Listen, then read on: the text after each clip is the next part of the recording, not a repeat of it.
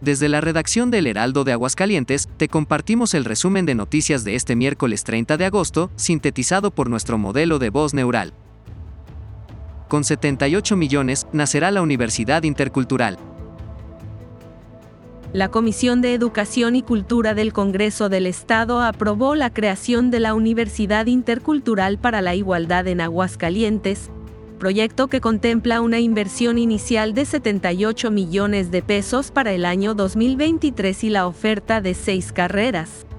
El proyecto contempla el lanzamiento de la universidad con un conjunto inicial de entre 5 y 6 carreras, centradas principalmente en áreas humanísticas y de pertinencia social. Se anticipa que estas carreras abordarán temas culturales, de equidad y otros asuntos relevantes para la sociedad vuelve la feria universitaria. Reanudan celebración presencial de la feria universitaria tras tres años de no realizarse, la cual se extenderá a dos días de actividades, 9 y 10 de septiembre, informó la rectora de la Universidad Autónoma de Aguascalientes, Sandra Pinzón Castro. Se prevé una asistencia de 50.000 personas a las actividades a realizarse en el campus central de la UA, en el que también se realizará la Feria del Libro del 6 al 10 de septiembre, y el pabellón empresarial. En el aire, efectos del bombardeo de nubes.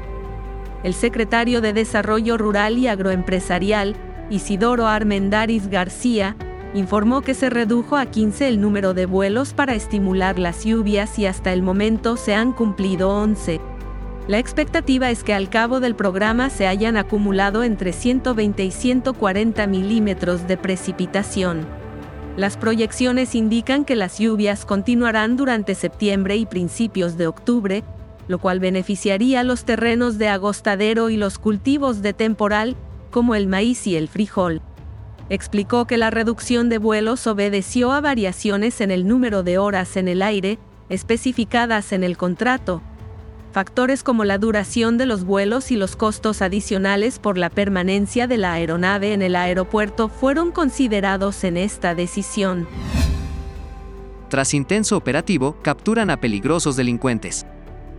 En un operativo conjunto de la Secretaría de Seguridad Pública del Estado y la Agencia Estatal de Investigación de la Fiscalía General, se detuvo a una presunta banda de colombianos implicada en robos violentos a cuentahabientes en los estados de Jalisco, Zacatecas y Guanajuato.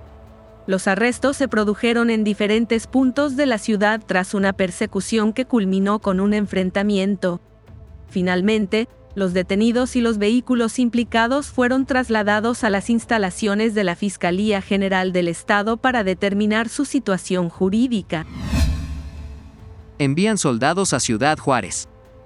Un contingente de elementos militares arribó a Ciudad Juárez, Chihuahua, para reforzar la seguridad en la frontera.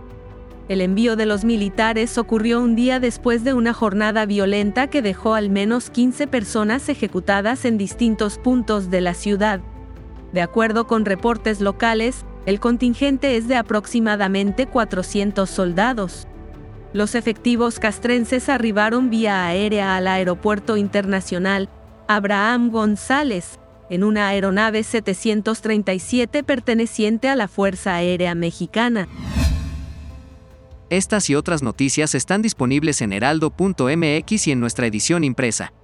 Recuerda que también estamos en Facebook, Twitter, Instagram, YouTube, TikTok, así como en nuestras apps para iPhone y Android.